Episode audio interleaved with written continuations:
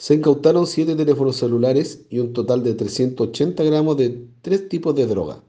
200 gramos cannabisativa, 170.1 gramos de pasta base y 9,6 gramos de cocaína.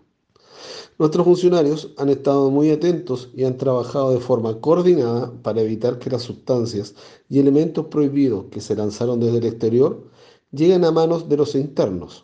De esta forma, contribuimos a la seguridad ciudadana y a la seguridad de la propia población penal y de nuestros funcionarios.